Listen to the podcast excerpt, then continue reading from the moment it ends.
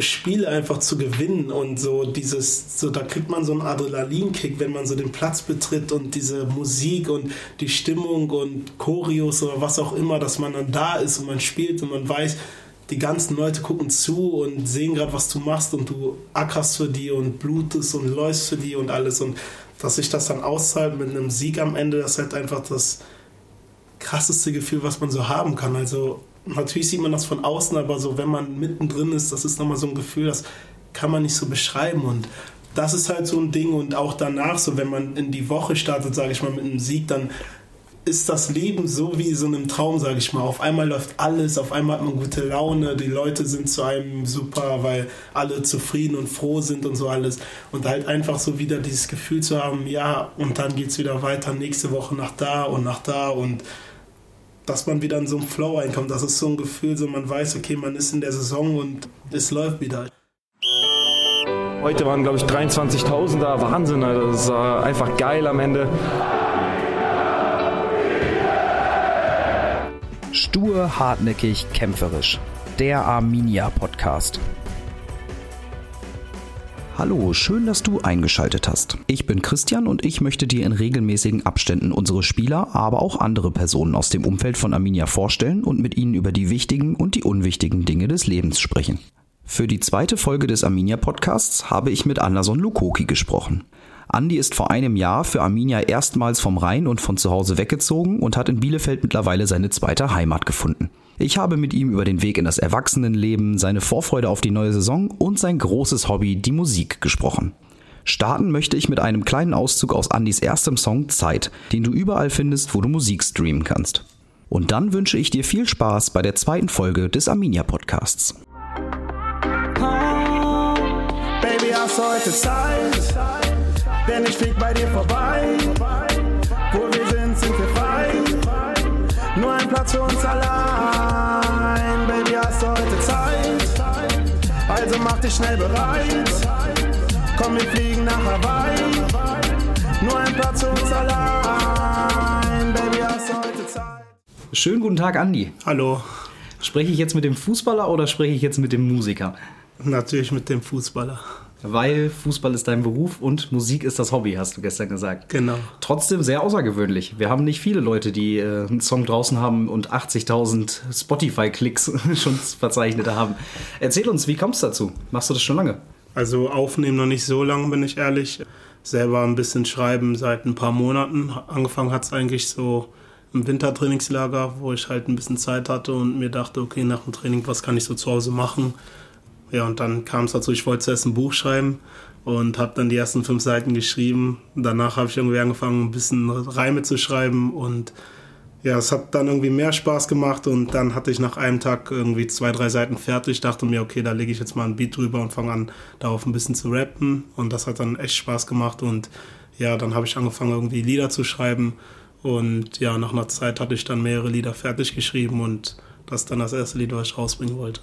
Aber es ist genau, es ist bis jetzt nur ein Lied veröffentlicht. Das heißt, da sind noch ein paar in der Pipeline, ja, auf Ja. die wir uns jetzt noch äh, freuen können zukünftig. Genau, ja. Aber das ist ja dann relativ außergewöhnlich, dass du das jetzt erst seit einem halben Jahr machst und trotzdem schon, ich sag jetzt einfach mal, so weit bist, weil eigentlich machen das ja viele dann irgendwie ihr Leben lang oder als Jugendlicher. Und da hast du dann überhaupt keinen Kontakt gehabt zur Musik oder hast du dich da schon anderweitig ausprobiert? Ähm, so in der, zwischen der sechsten und der neunten Klasse ähm, hatte ich halt Hausaufgaben und auch Training, aber dann auch kurz mal Freizeit und da habe ich halt angefangen Beats zu bauen und da hatte ich dann halt auch so ein Programm, habe ich mir das dann zum Geburtstag gewünscht und dann angefangen hier selber eigene Beats und Melodien einzuspielen. Ich konnte halt, habe mir dann ein bisschen selber beigebracht, halt Klavier ähm, zu spielen und äh, konnte dann ein paar Töne trällern und ähm, ja, dann hatte ich halt irgendwann so zwei, drei einfache Beats fertig, war auch schon stolz drauf, aber war nicht so ganz groß. Also da hatte ich schon ein bisschen Kontakt mit der Musik, aber war noch nie so weit, dass ich sagte, okay, ähm, jetzt kann ich meine eigenen Lieder schreiben und machen. Und ja, mit der Zeit ähm, habe ich mir ein bisschen Wissen angeeignet, halt durchs Hören, durchs Lesen und sowas. Und was dann bei mir so schnell geklappt hat und mit der Kreativität, das freut mich natürlich. Und ja, ich weiß, das ist halt der Anfang, aber ähm, ja, so die Feedbacks sind schon ganz gut und darüber freue ich mich natürlich. Wie kam es überhaupt im Wintertrainingslager dazu, dass du dann die Zeit hattest oder ähm, die Kreativität vielleicht auch? Ja? Wo Ähm, kam das her? Also wir saßen halt mit Schippo, mit Keanu, mit Ray an einem Tisch noch ein paar andere und darüber haben wir dann so geredet, dass Fußballer eigentlich halt mehr Zeit haben als andere Leute, die einen anderen Beruf ausüben und wir haben halt ein gewisses Fenster, wo wir halt trainieren und ja, dann kann man halt nach dem Training halt auch Einzeltraining machen, aber irgendwann ist das Fenster ja vorbei und man kann sich ja nicht überlasten, weil am nächsten Tag ist ja auch Training und da haben wir dann darüber geredet, was man da eigentlich so in der Zeit machen kann, wie man die gut nutzen kann. Und dann gibt es halt die eine Seite, wo man halt sagt, okay, ich studiere oder mache nochmal was Sicheres und auf der anderen Seite, ob man dann halt irgendwas Kreatives macht. Und ähm, ja, ich war dann auf der Seite, also ich habe natürlich mein Abi gemacht, aber ich weiß selber, okay, ich bin, glaube ich, ein bisschen zu faul gerade, um halt nochmal zu studieren nebenbei und dachte mir, okay, wie wäre es, wenn man halt ähm, noch was Kreatives macht und wer weiß, und auf der Welt passiert ja so viel, dass man dann irgendwie dadurch irgendwie durchkommt und dann auch nochmal damit durchstartet. Und ich habe den Jungs gesagt, ja, ich würde gerne irgendwie mal in einem Film mitspielen oder halt irgendwie Musik machen, beides halt, weil ich halt gerne, wenn ich dann alt und grau bin, sagen kann, ja, ich war Fußballprofi, habe einen Film produziert oder mitgespielt, habe ein bisschen Musik gemacht und so halt alles, was ich jemals machen wollte. Und dann haben die gesagt, ja, kannst ja machen, kannst ja versuchen und so. Nur die Bedenken waren halt immer, dass man sagt, ähm, ja, du bist Fußballer, deswegen spiel nur Fußball und man wird halt abgestempelt. Und ich sag mal, es könnte auch sein, dass wenn ich halt nur studieren würde und dann Musik mache, das anders aufgenommen wird, als wenn ich Fußball spiele. Und davor hatte ich halt ein bisschen Angst, aber im Endeffekt war es mir egal, weil ähm, ja, ich bin auch nur ein Mensch, sage ich mal, mit einem Job und wollte halt nebenbei das machen, was ich halt liebe. Und das ist halt auch neben dem Fußball die Musik. Und das war halt kein Hindernis für mich, weil ich halt Fußballspieler, dass ich das nicht machen konnte. Und deswegen bin ich froh, dass das auch so aufgenommen wurde. Und was hast du vorher gemacht, wenn du jetzt sagst, du hast erst vor einem halben Jahr damit angefangen? Wie hast du vorher deine trainingsfreie Zeit äh, genutzt? Also verschiedene Sachen. Ich habe ein paar Comics gezeichnet, ähm, gucke richtig viele Filme, halt bin halt schon ein Filmfreak, sage ich mal, und ähm, habe auch viel Zeit an der Playstation verbracht, vor allem so die letzten drei, vier Jahre wirklich.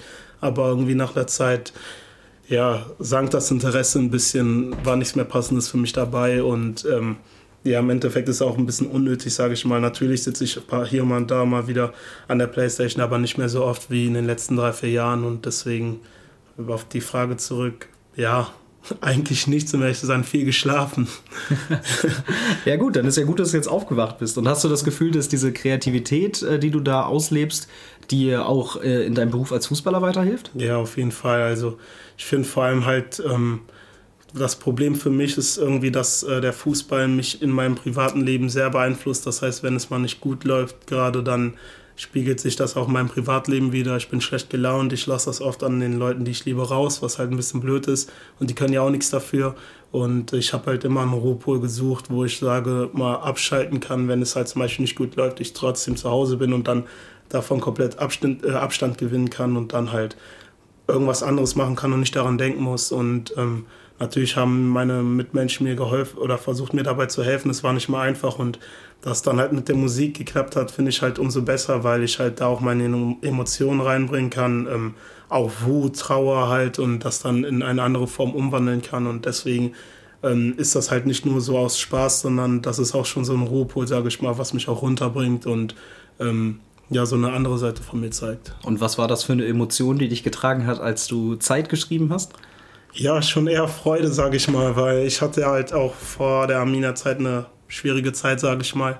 Ähm, hat ein bisschen lange gedauert und äh, dass ich dann irgendwann reingefunden habe und einen kleinen Flow hatte, das hat mich natürlich positiv dann mitgenommen und dann habe ich diesen Flow mit in den Song genommen und ähm, ich denke auch an dem Beat und so hört man schon, dass das eher so ein gute Laune-Track ist und ähm, ja, alle so mit dem Kopf ein bisschen wackeln und deswegen war schon so, dass ich gerade super Laune hatte und das dann unbedingt einen Song widerspiegeln lassen Hat auf jeden Fall äh, Ohrwurm-Charakter, muss ich schon sagen. Also äh, bleibt bleib mir sehr im Kopf. Und die, die anderen Lieder, wo du jetzt sagst, die hast du noch in der Pipeline, sind das auch fröhliche Lieder oder gibt es auch mal ein bisschen anderen Gemütszustand? Ähm, also fertig geschriebene Lieder sind es, glaube ich, sechs gerade, ähm, die, die ich halt komplett ja, was ich komplett, also die ich jetzt gerade am Studi im Studio am Bearbeiten bin, sind halt drei und das sind, denke ich, drei verschiedene, denke ich. Einer ist dabei, ähm, der ist ähnlich wie Zeit halt, auch ein gute Laune-Song. Um ehrlich zu sein, habe ich den in zwei Tagen geschrieben, wo ich im Urlaub in Miami Beach war,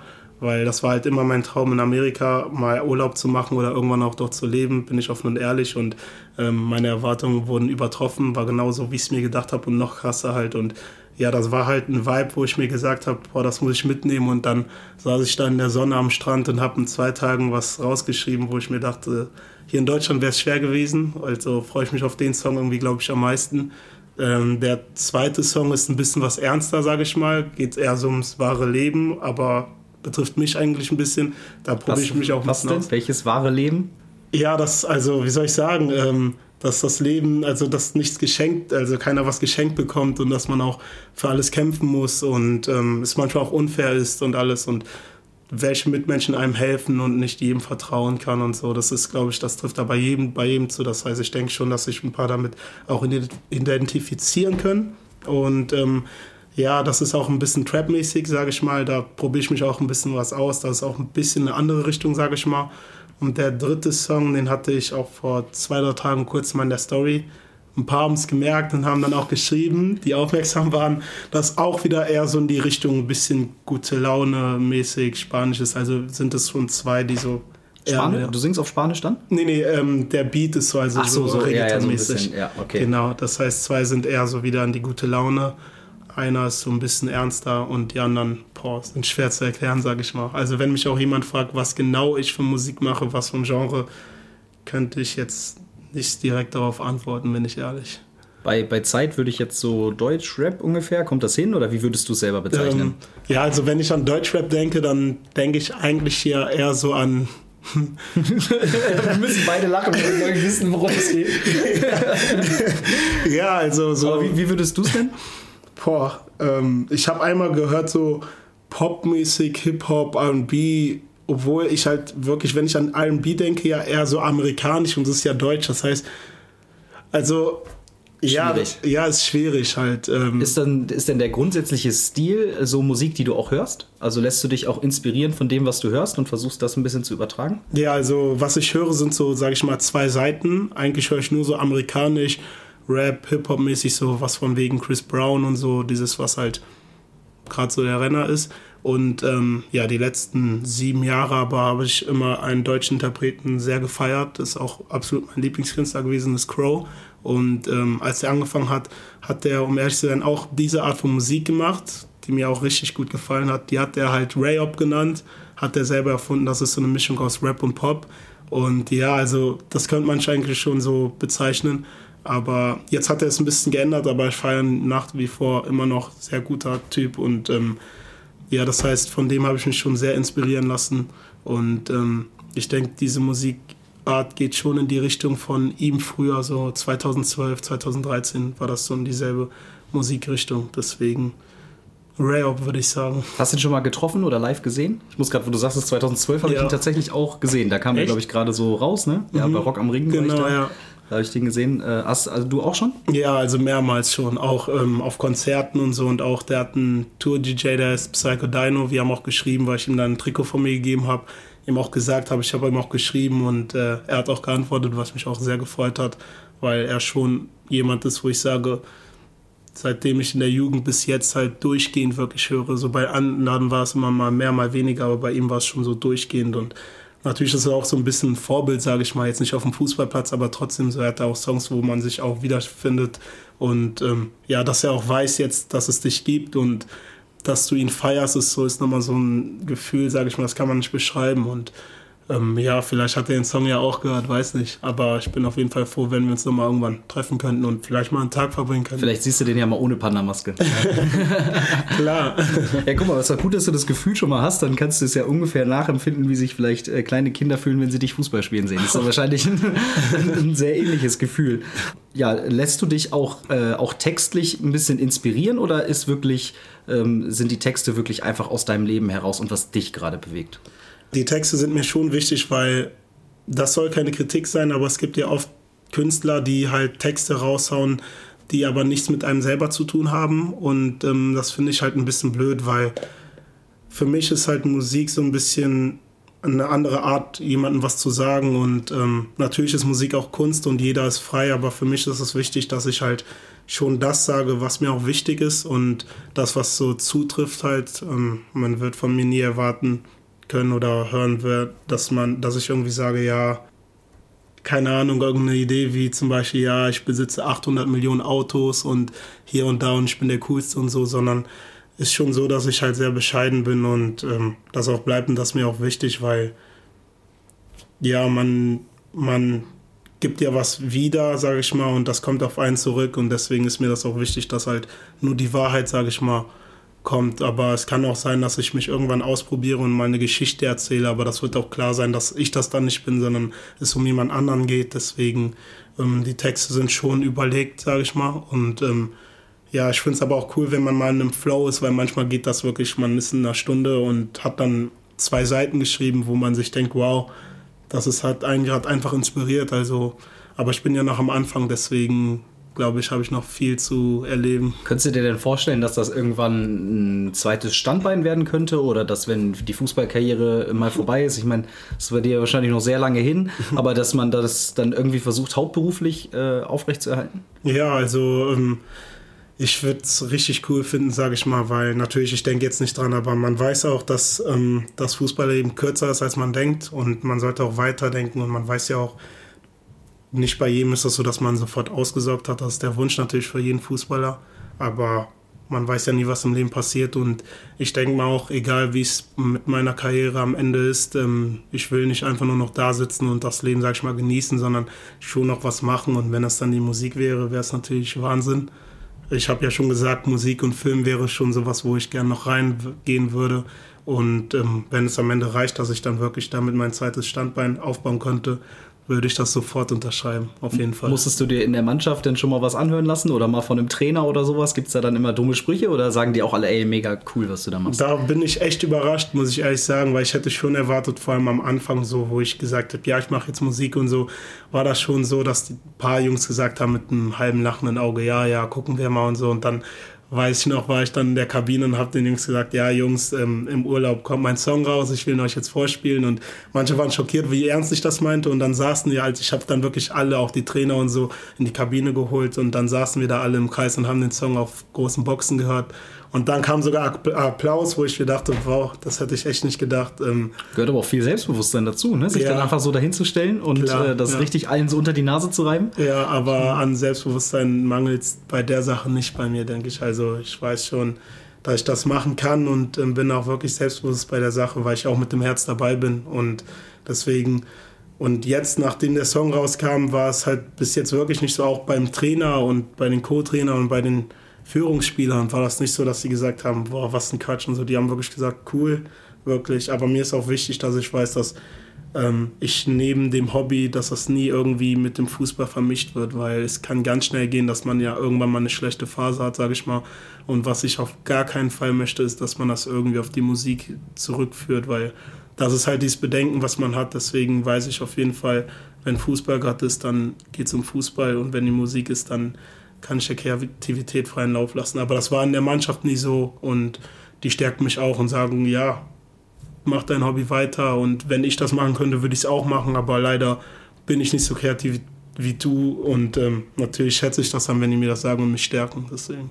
Du hast ähm, äh, in deiner Vorbereitung oder in, in diesem Prozess des Musikmachens auch schon mit einem anderen großen Musiker und Arminia-Fan gesprochen. Äh, ich habe gehört, dass du mit, dich mit Casper ein bisschen ausgetauscht hast. Ja. Wie kann man sich das vorstellen? Wie sieht sowas dann aus? Ja, also ähm, ich war halt so bei 70, 80 Prozent von dem Song und wusste aber nicht genau, was ich da noch ändern sollte. Und ich habe natürlich nach ähm, ja, Kritik gesucht, aber auch so erfahrene Kritik. Und dann hat der Hilde mir gesagt, ja, frag doch mal den Casper, der ist doch ja schon so lange im Musikbusiness. Und ich dachte mir, ja, okay, ob er jetzt die Zeit für mich hat und sowas. Und dann hat er gesagt, ja, hau ihn doch mal kurz an. Und dann habe ich ihn angeschrieben und am selben Tag hat er mir zurückgeschrieben. Wir haben Nummern ausgetauscht, haben darüber geschrieben.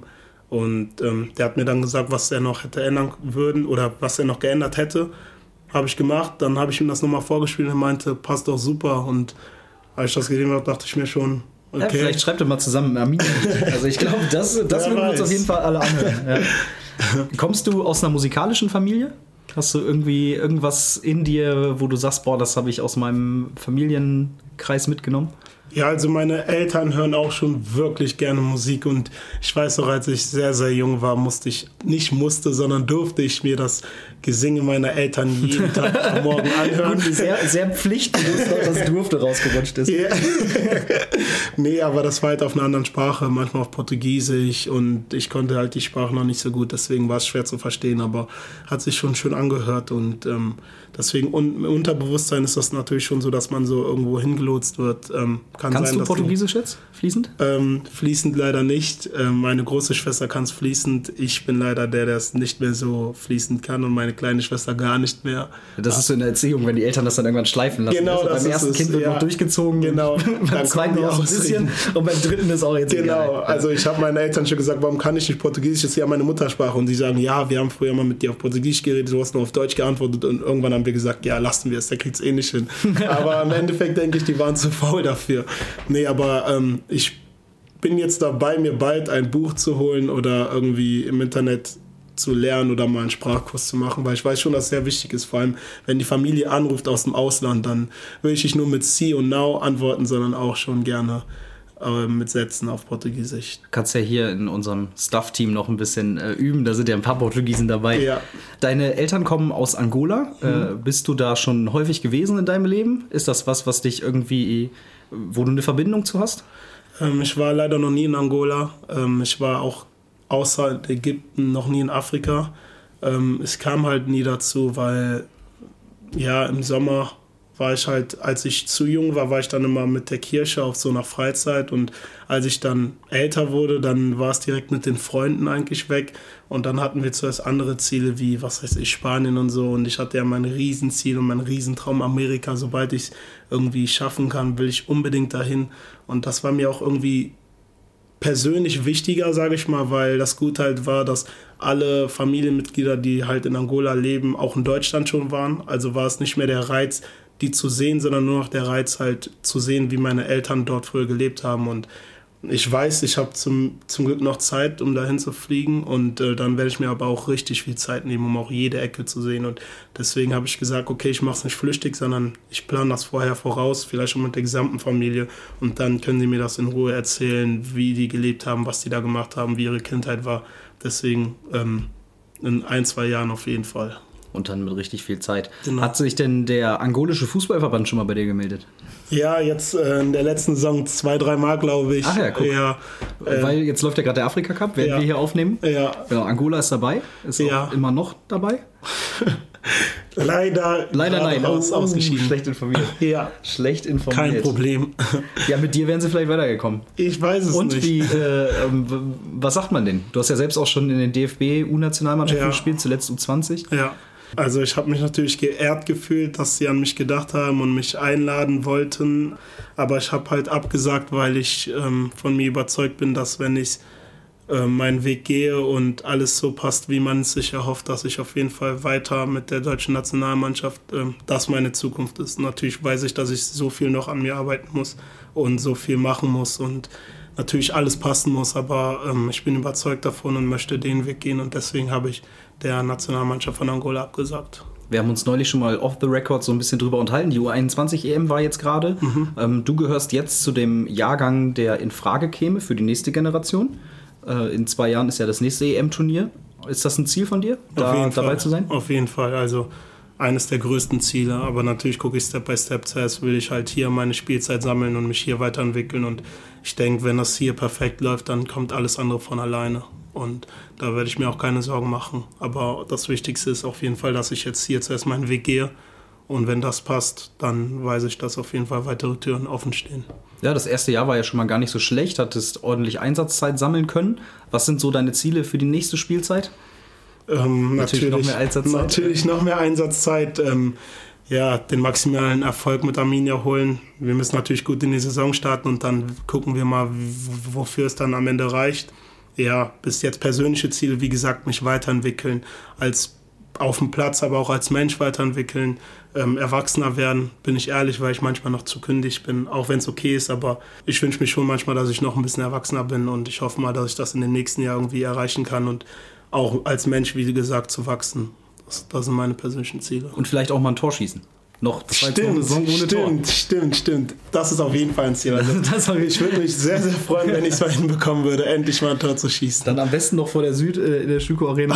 weißt du, wo wir letzte Saison die GIFs aufgenommen haben? Ja. Da haben wir noch gesagt, oh, jetzt, jetzt beim nächsten Spiel jubel ich so. Und dann hattest du, das weiß ich noch, ich saß auf der Pressetribüne und du hast eine gute Chance, jetzt keine hundertprozentige, aber Ja. du kommst im Strafraum am Ball, du hast links vorne gespielt. Ja. Ich weiß gar nicht mehr, gegen wen das war. Ich glaube, glaub, Heidenheim, ja, Heidenheim genau. könnte sein. Ne? Ach, ja. Und der Ball fliegt so 10 Zentimeter über die Latte. Ich saß auf der Pressetribüne und hat mich sehr geärgert, dass es nicht geklappt hat. Ja, aber ich frage mich auch, woran es liegt, weil ein blindes Huhn findet doch auch mal ein Korn. Aber ich bin mir sicher, Das dass. war ja erst die erste Spielzeit. ja, Kommt klar. vielleicht noch. Das stimmt. Ich hoffe mal, dass es diese Saison klappt. Würde mich sehr freuen. Und dann würde ich jedem einen ausgeben auf der gesamten Welt. Oha, das, das wird teuer. bist du denn äh, froh, dass du jetzt in Bielefeld angekommen bist? Ja. Also auch äh, natürlich nicht nur sportlich, sondern auch privat. Weil Ja. bis jetzt äh, hast du ja eigentlich nur am Rhein gewohnt, ne? Ja. Und einen Fluss können wir ja erstmal nicht bieten. ja, nee, auf jeden Fall, weil es war aber auch wichtig für mich, weil, ähm, wie gesagt, ich habe bis vor letztem Jahr zu Hause gewohnt und ich bin halt ein extremer Familienmensch und ich brauche das halt alles, das Umfeld, meine Familie, meine Freunde, aber es ist halt auch wichtig, dass ich wachse als Mensch und ich bin mir auch sicher gewesen, dass wenn ich zu Hause gewohnt hätte weiter, dass ich Sachen nicht geschafft hätte, die ich jetzt schaffen würde, wie zum Beispiel eigenständiger zu sein, mal im Haushalt halt alles hinzubekommen, die Wäsche zu machen und sowas, weil sonst ist ja mal Mama da und macht das Essen und räumt auf oder was auch immer. Und deswegen war das schon die richtige Entscheidung. Wie sieht denn noch so der Kontakt zur Familie aus? Bist du trotzdem noch regelmäßig in der Heimat?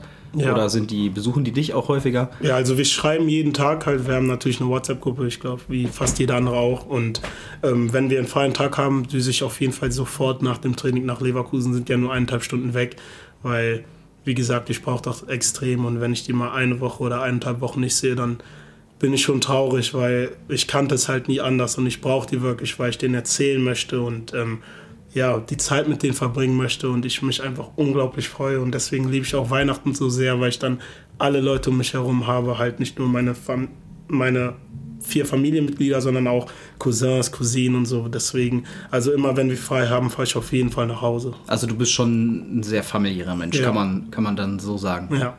Und trotzdem gibst du Bielefeld die Chance, dass es jetzt deine neue Heimat wird, ja? Ja, auf jeden Fall.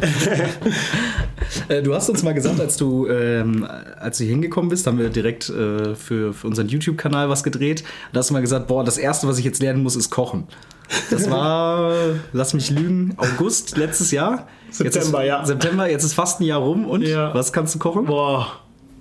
Ehrlich oder unehrlich? Ja, ehrlich natürlich. Komm, jetzt äh, Ja, also ähm, Spaghetti Bolognese. Spaghetti Bolognese habe ich geschafft, Reis, denke ich, aber ich glaube, das habe ich auch damals, damals gesagt. Ja, ich konnte mein Kochrepertoire noch nicht so erweitern, leider. Ja, also ich kriege auch viel Hilfe von meiner Mom, weil die, ähm, oder meinem Dad, der kocht auch, weil die kochen halt dann Sachen und dann, wenn ich halt in Leverkusen bin, frieren die das ein. Und dann nehme ich es mit und taue es auf und esse es dann zum Beispiel oder gehe oft draußen essen. Das heißt, ähm, leider konnte ich mich da noch nicht so weiterentwickeln. Vielleicht ist das ja einer dieser Schritte zum Erwachsenwerden, die Ja. äh, jetzt noch, die jetzt noch Beispiel. folgen. Gibt es noch andere Sachen im Haushalt, die vielleicht jetzt noch nicht so deine Stärke sind? Ja, ich verstehe das, bin ich ehrlich noch nicht so mit dem Putzen, weil also ich putze und dann einen Tag später ist das Schlafzimmer trotzdem voller Staub und ich frage mich, woher kommt das denn? Ich bin doch gar nicht da, aber anscheinend, ja, kommt das von irgendwo her und man muss öfters putzen, als man denkt und die Toilette putzen und Staubsaugen und ja, das Schlimme ist halt immer so, wenn ich müde bin, dann habe ich immer so einen Drang dazu, meine Sachen einfach auszuziehen und dann irgendwie auf die Couch zu werfen und zu sagen, ja komm, ich mach's morgen. Und das ist immer ein Fehler, weil ich das dann drei, vier Tage hintereinander mache und dann irgendwann einen Berg habe und die dann alle, anstatt halt einfach ja, strikt zu sagen, komm, ich räume das jetzt auf, weil ich ja weiß, dass ich das wieder wegmachen muss. Und davor hatte ich ja immer, ja, komm, Mama, Papa, kleine Schwester, Notfall. Ja, herzlich so. willkommen im Erwachsenen. Ja, Aber ich danke. glaube, ich kann dich beruhigen, das geht, glaube ich, absolut jedem so.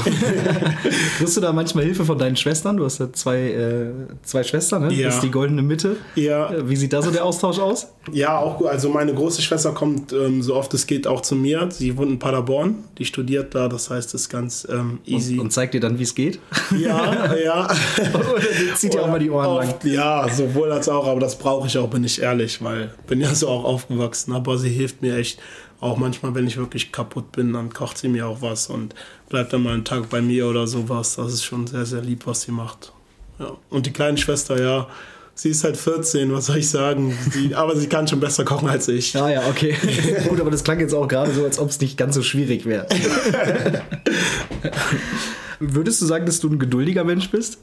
Kommt drauf an. Kommt drauf an. Das also ich zitiere mal, ich zitiere mal unseren Cheftrainer, der auf einer PK gesagt hat, das war glaube ich ähm, im April letzten Jahres, äh, der gesagt hat, also manchmal ist ein kleines bisschen weniger mehr.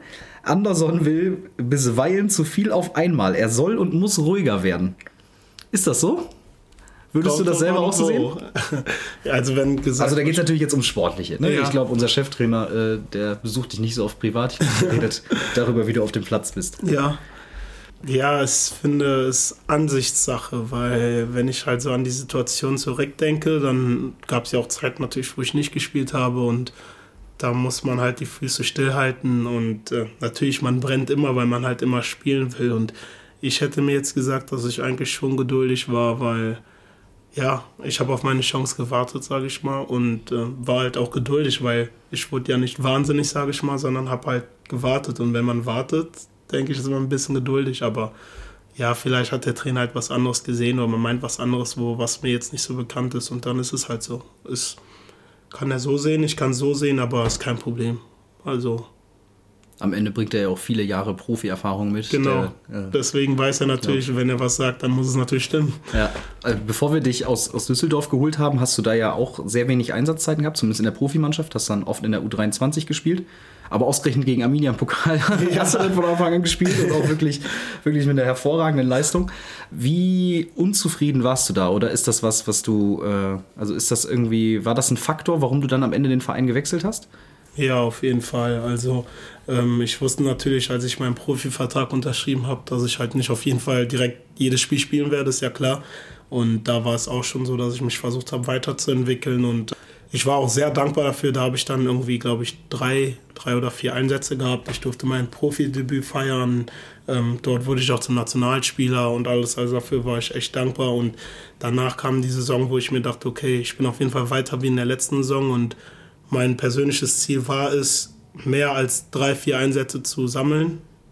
Dann war es halt das Spiel gegen Arminia, was ich gespielt habe. Und war halt nicht schlecht, bin ich ehrlich. Und danach dachte ich, okay, jetzt komme ich langsam, aber es war irgendwie nicht so. Ich weiß nicht, was, woran es lag. Ich habe versucht, das zu verstehen, aber im Endeffekt habe ich es halt nicht verstanden. Und ja, ich war halt auch geduldig, aber im Endeffekt war es dann halt so, dass es dann nicht mehr gepasst hat. Ich äh, war dann irgendwann sehr, sehr ungeduldig, weil die Saison war dann vorbei. Irgendwann habe, glaube ich, keinen ei- weiteren Einsatz gehabt, ohne dass ich irgendwie verletzt war.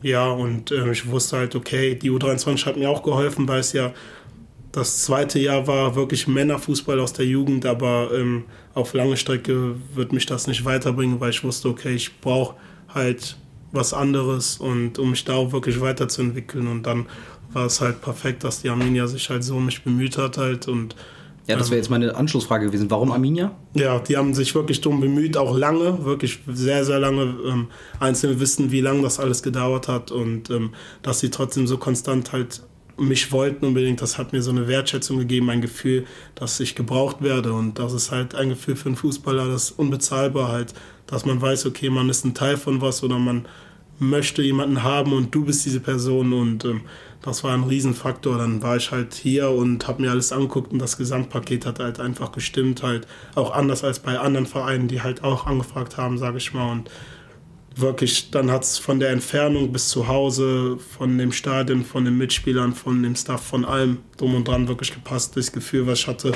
wo ich dann nach Hause gekommen bin und gesagt habe, hier will ich auf jeden Fall hin. Und umso froh bin ich dann, dass das geklappt hat. Auch wenn es so spät war, aber bin sehr, sehr froh, dass es geklappt hat. Ja, der äh, Vater und Berater von Mats Hummels hat ja jüngst gesagt zu seinem BVB-Wechsel, naja, äh, Gehalt ist eine Währung und die andere Währung für einen Profifußballer ist eben Wertschätzung. Ja. Das kannst du dann auch so bestätigen, dass Fall, es sehr ja. wichtig ist. Ja. Und äh, sind denn viele Versprechungen, die dir gemacht wurden, eingehalten worden? Fühlst du dich jetzt, also hast du das Gefühl, ja, das war jetzt genau das, was man mir versprochen hat? Ja, also Versprechungen waren es halt eigentlich nicht so viele. Also wir haben uns abgesprochen und halt äh, Ziele gehabt, sage ich mal. Und ein Ziel war es ja wirklich selber die nächsten Schritte zu machen im Profifußball. Und wenn man das vergleicht, die Saison oder letzte Saison und die vor, Saisons davor, sieht man auf jeden Fall schwarz auf weiß, ja, das passt. Und ähm, also das, was wir uns bis jetzt alles vorgenommen haben, passt wie die Faust aufs Auge. Und jetzt geht es halt darum, die nächsten Schritte zu machen und sich noch weiterzuentwickeln, weil man halt natürlich nie ausgelernt hat und Was nie sind so Punkte auf dem Platz, die du, wo du selber sagst, nee, da muss ich echt noch besser werden? äh, technisch vor allem ruhiger werden, halt noch das Spiel noch mehr lesen, halt ähm, nicht so stürmisch sein. Diese Aufgeregtheit, also jetzt habe ich es schon ein bisschen mehr im Griff, aber ich weiß noch, die ersten Profispiele, da bin ich amok gelaufen fast. Also musste mich übergeben und kam nicht auf mein Leben klar Ach, richtig. wer- während des Spiels oder vorher? Vorher. Oder? So in Vorher. der Kabine nochmal? Ja, genau. Also Okay, krass. mehrmals auch. Und ja, Temperament halt, aber zum Glück konnte ich das jetzt ein bisschen runterbringen, aber generell auch auf dem Platz wirklich nochmal abgezockt halt einfach, das ist so das passende Schlagwort, sage ich mal, abgezockt an den Situationen, Aktionen, dass man weiß, okay, ich bin da und ähm, ich weiß, wo es hier lang geht und nicht so blauäugig, sage ich mal, durch den Platz laufen, so als würde man gerade seine ersten Spiele machen. Und ich denke, mit der Zeit kommt das auch auf jeden Fall dazu. Warst du auch nervös, als du das erste Mal in Bielefeld gespielt hast, dann vor Heimpublikum? Ja, natürlich. Also das erste Mal generell Bielef in Bielefeld, das war ja das Freundschaftsspiel gegen Luxemburg, wobei das nochmal eine andere, ein anderer Vibe war, sage ich mal, im Ausland. Waren nicht so viele Augen, sage ich mal, aber natürlich sieht man neue Mitspieler und natürlich denkt man sich auch, okay, was denken sie sich jetzt so, ob der was drauf hat überhaupt und dann will man die natürlich nicht enttäuschen und dann ein paar Wochen später war das erste Auswärtsspiel dann gegen Darmstadt. Da, da weiß ja jeder, wie es ausging, dann noch in den letzten zwei Komplett Minuten. glaub verrücktes ich. Spiel, ja. Wahnsinn, also damit zu starten ist krass und dann, also drei, vier Tage, ich glaube, das war eine englische Woche, dann vor ausverkauften Haus in Köln. Also hätte mir das jemand irgendwie davor gesagt, hätte ich gesagt, du bist verrückt. Und dann natürlich das Wahnsinn, halt Freitagabends 18.30 Uhr oder sowas oder 20 Uhr und so eine Stimmung halt einfach. Und ähm, du hast so lange nicht mehr auf so einem hohen Niveau gespielt, sage ich mal. Und dir wird das Vertrauen sofort geschenkt. Das will man natürlich sofort zurückzahlen. Und äh, da war ich natürlich sehr aufgeregt. Ne? Aber egal, was ich mir gesagt habe, ging halt einfach nicht. Du siehst diese ganzen Leute drumherum, die sind da wegen, unter anderem wegen dir. Und ja, schade, dass wir das Spiel verloren haben, aber trotzdem, diese Unterstützung war der Wahnsinn. Und ich bin sehr, sehr stolz drauf. Hast du Bock auf die neue Saison? Wahnsinnig. Wahnsinnig. Ja, also Wir sind ja jetzt gerade in der Vorbereitung. Ist Ja. das, bist du ein Freund von Vorbereitung oder sagst du, boah, nee, komm, hör auf, lass morgen spielen? Also ich glaube, jeder, jeder Fußball auf der Welt lügt, wenn er sagt, ich liebe die Vorbereitung, weil ist natürlich die anstrengendste Zeit und der Traum und der Wunsch von jedem ist halt einfach direkt in die Saison zu starten und diesen Rhythmus wieder zu haben und so. Das Training ist angenehm, aber es ist natürlich wichtig, weil man natürlich auf einen gewissen Stand kommen muss und ähm, auch bei mir ist es so, ist natürlich ätzend, aber das ist halt wie beim Job, ne? Man zieht das durch, weil man weiß, okay, bald geht's wieder los und natürlich, natürlich zählt man die Tage, bis die Saison wieder anfängt. Natürlich sieht man jetzt, okay, 29.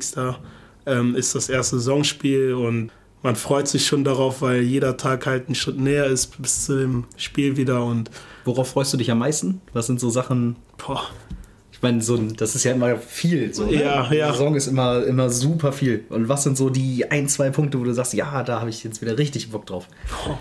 also ähm, jetzt bei der Saison, Ja, so generell. Worauf, wenn du jetzt sagst, ich, wenn du sagst, ja, ich freue mich tierisch auf die neue Saison, worauf genau? Ja, also um ehrlich zu sein, so Spiele einfach zu gewinnen und so dieses, so da kriegt man so einen Adrenalinkick, wenn man so den Platz betritt und diese Musik und die Stimmung und Choreos oder was auch immer, dass man dann da ist und man spielt und man weiß, die ganzen Leute gucken zu und sehen gerade, was du machst und du ackerst für die und blutest und läufst für die und alles und dass sich das dann auszahlt mit einem Sieg am Ende, das ist halt einfach das krasseste Gefühl, was man so haben kann. Also natürlich sieht man das von außen, aber so wenn man mittendrin ist, das ist nochmal so ein Gefühl, das kann man nicht so beschreiben und das ist halt so ein Ding und auch danach, so wenn man in die Woche startet, sage ich mal, mit einem Sieg, dann ist das Leben so wie so einem Traum, sage ich mal. Auf einmal läuft alles, auf einmal hat man gute Laune, die Leute sind zu einem super, weil alle zufrieden und froh sind und so alles. Und halt einfach so wieder dieses Gefühl zu haben, ja, und dann geht's wieder weiter, nächste Woche nach da und nach da und dass man wieder in so einen Flow reinkommt. Das ist so ein Gefühl, so man weiß, okay, man ist in der Saison und ähm, es läuft wieder. Ich weiß nicht, wie man das beschreiben soll, aber so darauf freue ich mich einfach wieder. Das ist wahrscheinlich genau das Gefühl, worum dich ganz viele Menschen beneiden. Weil es genau das Gefühl ist, glaube ich, was, was einfach unverwechselbar ist. Ja. Was man nicht nachempfinden kann, wenn man Genau. nicht mit auf dem Platz steht. Genau, das ist es, ja. Und wie hast du die Zeit wahrgenommen, als du zu uns gewechselt bist? Ähm, ja, hast du ja angesprochen, Darmstadt war das erste Spiel. Mhm. Das haben wir noch gewonnen. Und dann kam ja so eine lange Zeit, wo wir nicht gewonnen haben. Zehn Pflichtspiele am Ende. Boah, ja. Wie hast du das so wahrgenommen? Gerade weil es ja auch direkt der Anfang in Bielefeld war. Ja, also ich bin ehrlich, das war halt für mich der Horror, weil ähm, ich habe ja auch schon am Anfang gesagt, der Fußball prägt halt auch mein privates Leben. Und dann gab es halt auch einfach mal Nächte, wo ich gar nicht geschlafen habe, gar nicht schlafen konnte, mit Tränen aufgewacht bin, weil ich Albträume hatte, weil irgendwie in zwei Tagen das nächste Spiel war und ich Angst hatte, dass wir das verlieren und was dann passiert und alles, weil mir das halt alles so nah kam und ich halt auch noch nicht so erfahren bin und oder war, um dieses, mit den Situationen umzugehen. Und als ich dann, ich weiß noch, dann haben wir gegen Ingolstadt gespielt. Das war eine Woche, nachdem wir gegen St. Pauli eigentlich ein gutes Spiel gemacht haben, aber trotzdem verloren haben. Dann habe ich halt noch mit Bernie geredet und er hatte trotzdem ein Lächeln im Gesicht, wo ich mir dachte, das ist bemerkenswert, so, weil er weiß, dass wir das schaffen und er hat mir so einen Mut zugesprochen, hat gesagt, die Welt geht nicht unter, wir kriegen das alle zusammen hin, wir schaffen das und der hat mir Sachen gesagt, wo ich gedacht habe, wie kann man das sagen? So, das sind so Sachen, die haben mir so viel Mut gegeben und Kraft und alles. Und wären die nicht da gewesen, so und meine Familie, Freunde, alle, ich wäre komplett wahnsinnig gewesen, weil das war wirklich so das erste Mal, wo ich halt so eine Horrorphase hatte, wo ich mittendrin dabei war. So und vor allem bei dem Verein so, ich wollte dem so viel zurückgeben, weil ich wusste ja mit dem Gefühl, wo die mich geholt haben und ich konnte den Verein halt nicht so leiden sehen und die ganzen Fans, die Mitmenschen und alle und ich war froh, als das endlich vorbei war mit dem Kiel-Spiel, halt, dass ich habe mich nach dem Spiel so gefreut, als wären wir Weltmeister geworden wirklich und das war wirklich eine Zeit, die ich nicht nochmal erleben möchte. Aber bringt dich ja vielleicht auch weiter als Fußballer, Ja, das erlebt zu haben. Ja, Beim nächsten Mal äh, kannst du dann hoffentlich nachts wieder schlafen. ja auf jeden Fall. Ich gehe mal davon aus, dass es wahrscheinlich irgendwann nochmal passieren wird in so einer Karriere. Leider. Hast du das zwischendurch bereut, dass du nach Bielefeld gegangen bist? Gerade in dieser Phase, die dann so schwierig war? Hattest du zwischendurch Heimweh oder sowas? Oder hast gesagt, ey, warum habe ich mir den ganzen Scheiß hier eigentlich angetan? Nee, auf keinen Fall. Also natürlich gibt es immer so Phasen, wo man so alles in Frage stellt. Ist natürlich auch bei mir so gewesen, aber nie so, dass ich gesagt habe, warum habe ich das alles gemacht? Weil meine Familie war halt da und die wussten auch in der schweren Phase brauche ich sie umso mehr und dann sind die halt öfters gekommen und deswegen war es halt nie so, dass ich das irgendwie in Frage gestellt habe, sondern halt nur andere Sachen, wie zum Beispiel, warum muss das genau jetzt passieren, gerade wo ich halt angekommen bin in einer neuen Zone, in einem neuen Bereich und warum genau jetzt, warum nicht, keine Ahnung, in vier, fünf Jahren, wo ich halt abgezockter bin oder wo ich schon viele Sachen erlebt habe, aber sonst nicht. Du hast eben schon äh, deine Mitspieler angesprochen, die dir so ein bisschen da in der Phase geholfen haben. Gibt es Mitspieler, ähm, nicht nur aktuelle, auch von früher, die du wirklich auch als enge, dicke Freunde bezeichnen würdest? Ja, schon. Also in Düsseldorf halt sehr, sehr viele, wie André Hoffmann, Thailand Dumann, Flo Neuhaus, äh, Nico Gieselmann halt, die ganze Fraktion. Wir haben halt jetzt noch eine Gruppe zum Beispiel zusammen und schreiben halt oftmals, auch wenn wir wissen, okay, wir haben an verschiedenen Tagen spielen, fragen die, ja, spielst du und ähm, wie ist die Stimmung gerade, fragen uns schon aus, so wie es läuft und dann versuchen wir auch immer jedes Spiel von den anderen Jungs zu gucken. Deswegen da, aber auch fast alle von Düsseldorf halt, mit denen habe ich noch regelmäßig Kontakt, schreiben immer mal wieder. Und auch jetzt aus der Mannschaft halt. Ich verstehe mich mit jedem super wirklich, wirklich mit jedem auch. Und natürlich ist das so, dass man vom Alter her mit manchen mehr Zeit verbringt, mit den Jüngeren, sage ich mal. Aber es ist jetzt nicht so, dass ich irgendwie extra gucke, wer jetzt wo sitzt und ich dann dahin sprinte, sondern das ist mir wirklich relativ egal, weil ich mich mit jedem verstehe. Und das ist auch wichtig. Hier ähm, im Trainingslager bist du mit Ray Yabo auf einem Zimmer. Der ist ja schon ein paar Jahre älter als du. Ja. Aber jetzt zum Beispiel, wenn ich dann an den Mittagstisch gucke, da sitzen dann wieder fünf andere Gesichter mit dir am Tisch. Also würdest du sagen, dass du dich, ja, dass du dich einfach mit super vielen Leuten aus der Mannschaft gut verstehst? Ja, auf jeden Fall, ja. Und das auch. Also für mich nie ein Problem. Und wenn jemand ein Problem mit mir hat, dann soll er haben, ist kein Problem. Ich muss ja nicht mit jedem befreundet sein. Ist ja, man ist ja wegen einem anderen Job hier, aber wenn es dann halt passt, auch mit der Freundschaft oder besser gesagt mit dem Kontakt, dann wieso nicht? Unterhält man sich dann auch über berufliche Sachen, wie jetzt zum Beispiel deinen Wechsel oder so? Ich habe jetzt zum Beispiel mal äh, an Ilas Bebu gedacht, mit dem bist du, glaube ich, auch richtig dicke Ja, so, ne? ja. Ähm, Der ist ja auch in deinem Musikvideo zum Beispiel und taucht ständig in deiner Insta-Story auf. Ja. äh, unterhält man sich dann auch mal über so berufliche Sachen? Hat der dann mal gesagt, ja, ey, komm Andi, geh doch, geh doch nach Bielefeld oder ich glaube jetzt selber ist ja auch gerade so ein bisschen äh, in in so einer Wechselphase. Fragte dich dann auch mal, ey, Andi, wo soll ich hingehen? Ja, also mit ihm unter anderem auch besonders oft, sage ich mal, und intensiv, sage ich mal, weil er war auch halt in einer Phase, die ich dann auch hatte. Also er konnte mich halt auch richtig gut verstehen. In Düsseldorf war es ja auch nicht so, dass es direkt von jetzt auf gleich von 0 auf 100 geklappt hat, sondern er hatte auch eine schwierige Phase, auch mit Verletzungen und alles. Und ähm, ich weiß noch, wie das angefangen hat, als ich das erste Mal bei den Profis war in Düsseldorf, da waren wir dann auf dem Zimmer zusammen und dann hat es sofort gepasst und natürlich wussten wir beide nicht, dass das dann so eine krasse Freundschaft wird halt. Er hat ja bis vor kurzem noch bei Hannover gespielt und wir haben auch versucht, uns oft zu sehen und halt zu chillen zusammen und ja, wenn ich Hilfe gebraucht habe, auch von ihm eine Meinung und so, dann habe ich ihn natürlich immer angerufen. Natürlich kann ich ihn so oft wie ich will nerven, weil er halt auch immer für mich da ist, aber andersrum auch. Und deswegen natürlich, ähm, bevor ich dann halt zu Arminia gegangen bin, habe ich ihn auch gefragt, ja, was hältst du davon, den Schritt dahin zu machen? Und er hat mir auch den Rücken gestärkt, hat auch gesagt, mach das super Ding. Habe auch, wie gesagt, mit verschiedenen Jungs darüber geredet, um halt deren Meinung zu fragen, aber es war alles einstimmig. Und ja, andersrum jetzt auch natürlich, als Ilas gewechselt ist, ist jetzt kein Geheimnis, ist- ist jetzt bei Hoffenheim.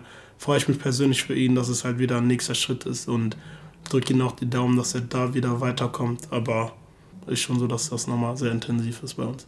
Und äh, fragst du ihn auch, bevor du deine Rückennummer wechselst? Nein, mal das kurz nicht. das Thema zu wechseln. ja, weil du sitzt hier in deinem Trainingsshirt gegenüber, da Ja. prangert die äh, 23 in der Mitte drauf. Letztes Jahr war es noch die 4. Ja. Erzähl uns, wa warum die 23? Ja, also das ist mein Konfirmationsspruch und das ist auch ja ein Psalm, das ist auch der Psalm 23, das ist ein, ähm, ja, ein Gebet, sage ich mal, den ich auch vor jedem Spiel aufsage, auch bevor ich äh, ins Bett gehe, nachdem ich aufstehe, vorm Essen und das ist halt ein, ja, ein Gebetsspruch, sage ich mal, der mich schon seitdem ich klein bin im Leben äh, immer begleitet hat und weil ich halt sehr gläubig bin und dann habe ich mir früher immer gesagt, okay, wenn ich es jemals zum Fußballprofi schaffen sollte, dann will ich unbedingt die 23 haben. Und natürlich, als ich dann bei Düsseldorf war, durfte man sich die Nummer noch nicht so aussuchen, ist ja klar. Klar, Jugendspieler erstmal Genau. erstmal irgendwas zwischen 30 und 90. Ja, oder 1000 einfach. Genau. Und ja, deswegen, das ist aber kein Problem. Und ich dachte mir, okay, wenn ich die nächsten Schritte mache und die Möglichkeit besteht, dann werde ich sie auf jeden Fall nehmen. Und wenn es geht, natürlich mein ganzes Leben behalten. Und ähm, ja, dann kam Joe eine Woche vor mir, weil ich hatte natürlich mit dem schielenden Auge natürlich gesehen, okay, so viele neue Spieler, aber keiner hat die 23, das ist ein Zeichen. Und dann kam halt Joe eine Woche vor mir und hat dann die 23 genommen. Er wollte eigentlich die 25 haben, weil das halt seine Nummer ist und die hatte ja dann Klevi. Und dann habe ich ihn darauf angesprochen einfach und er meinte, ja, ich wollte eh die 25 haben, du kannst die 23 natürlich haben. Dann habe ich das in die Wege geleitet und dann bin ich wirklich, wirklich froh, dass das geklappt hat, weil mir das schon sehr wichtig ist. Ja, große Rückennummer, Rochade jetzt hier. Joe voll wieder zurück auf die 25, äh, Mhm. du auf die 23. Alle haben so ein bisschen das Profil, dass sie, äh, das Problem, dass sie in ihrem Instagram-Profil die Rückennummer mit reingepackt haben. Ne? Und Jetzt Ja. bei diesen ganzen Wechseln, ey, da kommt man durcheinander. Das ist aber auch schlimm. Ja. Hast du den, hast du den, äh, den Psalm auf Lager? Kannst du den auswendig? Ja, komplett. Ja? Ja, hau raus. Der Herr ist Also ich mein- kenne ihn nicht, deshalb, Nein, sorry. ist ein bisschen länger, aber ist kein Problem. Ja, wenn, hau, hau Ja, der Herr ist mein Hirte, mir wird nichts mangeln. Er weidet mich auf eine grüne Haue und führet mich zum frischen Wasser. Er erquicket meine Seele und führet mich auf frischer Straße um seines Namens willen. Und ob ich schon wanderte im finstern Tal, fürchte ich kein Unglück, denn du bist bei mir, dein Stecken und Stab trösten mich. Du bereitest vor mir einen Tisch im Angesicht meiner Feinde. Du salbest mein Haupt mit Öl und schenkest es mir voll ein. Gutes und Barmherzigkeit werden mir folgen mein Leben lang und ich werde bleiben im Haus des Herrn immer da. Amen. Nicht schlecht, das ging flott runter. Klar, Bist also du äh, evangelisch oder katholisch? evangelisch. Evangelisch. Hast auch Konfirmation gemacht, wo du Alles gesagt hast, das ist auch schon Genau. da drin gewesen. Du, vielleicht war das auch mein Konfirmationsspruch, das weiß ich leider nicht. wie, äh, wie drückt sich der Glaube im Fußball bei dir aus? Also was sind so, gut vom Spiel hast du gesagt, du betest vom Spiel Mhm. zum Beispiel. Was, wo gibt es noch so Punkte, wo Berührungspunkte einfach sind zwischen Fußball und Glaube? Ja, also, also wenn ich zum Beispiel in der Kirche bin, dann bete ich halt ne, für alles, sage ich mal. Für die Probleme, für das Glück, was ich habe, was meine Mitmenschen haben, für die Leute, die ich nicht kenne, die Probleme, aber natürlich auch für meinen Beruf und wünsche mir halt Gesundheit halt, weil es ja oft zu Verletzungen äh, kommt und so. Und ich bin halt ein Mensch. Natürlich gibt es halt die Leute, die beten, um zu sagen, ja, hoffentlich gewinnen wir, aber das ist mir nicht egal, aber mir ist es halt wichtig, dass halt alle Mitmenschen gesund bleiben, sage ich mal, bei der Sache, weil es gibt ja so viele Horrorverletzungen und alles und natürlich ist es umso schöner, wenn man dann gewinnt, aber schöner ist es auch, wenn du dann halt gesund bleibst und deswegen bete ich halt bei der Sache und auch nach jedem Spiel, wo ich halt verletzungsfrei geblieben bin oder besonders erfolgreiches Spiel, bedanke ich mich natürlich immer wieder und ähm, denke, dass das immer eine Traumwelt ist, warum ich das so verdient habe, jetzt hier zu sein und nicht jemand anderes. Und dafür bedanke ich mich. Das heißt, vor dem Spiel bete ich halt, dass alles glatt läuft. Nach dem Spiel bedanke ich mich, dass alles glatt lief. Und da sind halt schon so Berührungspunkte. Wenn irgendwie eine super Aktion war, gucke ich halt oft nach oben, weil ich halt weiß, jemand guckt runter und hat die Hand über mich, sage ich mal. Und deswegen sind auch mitten im Spiel halt immer wieder Berührungspunkte. Und äh, du hast eben von dieser schwierigen Zeit gesprochen letztes Jahr, wo du dann teilweise nicht schlafen konntest, wo es dich sehr berührt hat. Ja. Ist das was, was dir dann geholfen hat oder hattest du in der Phase dann eher sogar Zweifel? Also ich glaube, so jeder Gläubige hat in seinem Leben immer Zweifel und ähm, das war auch der Punkt genau in der Zeit, wo ich das erste Mal Zweifel hatte und das habe ich auch meiner Mama offen und ehrlich gesagt, weil ich mich gefragt habe, warum jetzt gerade bei mir, warum? Aber man kann es natürlich auch anders sehen, sage ich mal du hast so ein Glück, dass du in so einer Situation bist. Andere würden alles dafür tun, um in so einer Situation zu sein. Aber bei mir war es halt so, dass ich halt auf die Weise gerade gedacht habe. Und ähm, ja, und meine Mama hat gesagt, ja, sie versteht das natürlich. Auch sie hatte Zweifel, jeder auf der Welt. Aber äh, wichtig ist. die ist, auch sehr gläubig? Ja, auf jeden Fall. Also alle in meiner Familie drumherum mhm. auch. Und sie hat halt gesagt, dass ich halt mit ihm reden kann, halt indem ich bete. Und das Gute bei einem Gebet ist halt, dass du auch schreien kannst, auch sagen kannst, was dir auf dem Herzen liegt. Und dich nervt, dich aufregt und so. Und natürlich habe ich jeden Tag darum gesagt, ja, warum gerade und mich aufgeregt und gestritten, sage ich mal. Und ähm, wenn es ja was gibt, was du mir sagen willst, gib mir ein Zeichen. Und das habe ich halt mehrmals gesagt und auf einmal kam die Kurve, sage ich mal. Vielleicht war das halt das Zeichen, auf das ich gewartet habe und dann lief es auf einmal wieder. Und in der Rückrunde hat man ja auch gesehen, halt, wo ich dann gesagt habe, ja, diese Zweifel waren natürlich da, aber die wurden dann beseitigt, nachdem ähm, mir halt eine Antwort gegeben wurde. Und ich habe halt auch immer gesagt, warum bei mir immer schwierige Sachen so lang dauern müssten, weil ich halt andere sehe, die zum Beispiel in derselben Situation sind, aber bei denen läuft es glatt und ich muss halt immer viel mehr machen als die anderen. Und warum ist es so? Und äh, was habe ich damit zu tun, warum ich immer mehr investieren muss? Und dann habe ich das gesehen und das ist halt so eine Sache, die ich auch in dem Song, in dem einen, wo ich halt ein bisschen was anderes mache, auch da reingepackt habe. Das hört man auch ein bisschen. Und wie gesagt, das war schon so eine schwierige Phase, sag ich mal, aber die halt mit einem super Ende, sag ich mal, seinen Lauf genommen hat. Was entgegnest du Menschen, die dir erzählen, dass das alles Quatsch ist? Also nicht nur, dass sie nicht dran glauben, sondern mhm. dass sie das auch bei dir selber in Frage stellen? Dass sie sagen, ey, was, was soll denn der Kasper? Also, ähm, also so mein ganzer Freundeskreis ist eigentlich, glaube ich, gläubig wirklich. Das heißt, da habe ich eigentlich nie so mit jemandem Kontakt, der sagt, nee, glaube ich nicht oder das ist Quatsch. Also so einen intensiven Austausch darüber.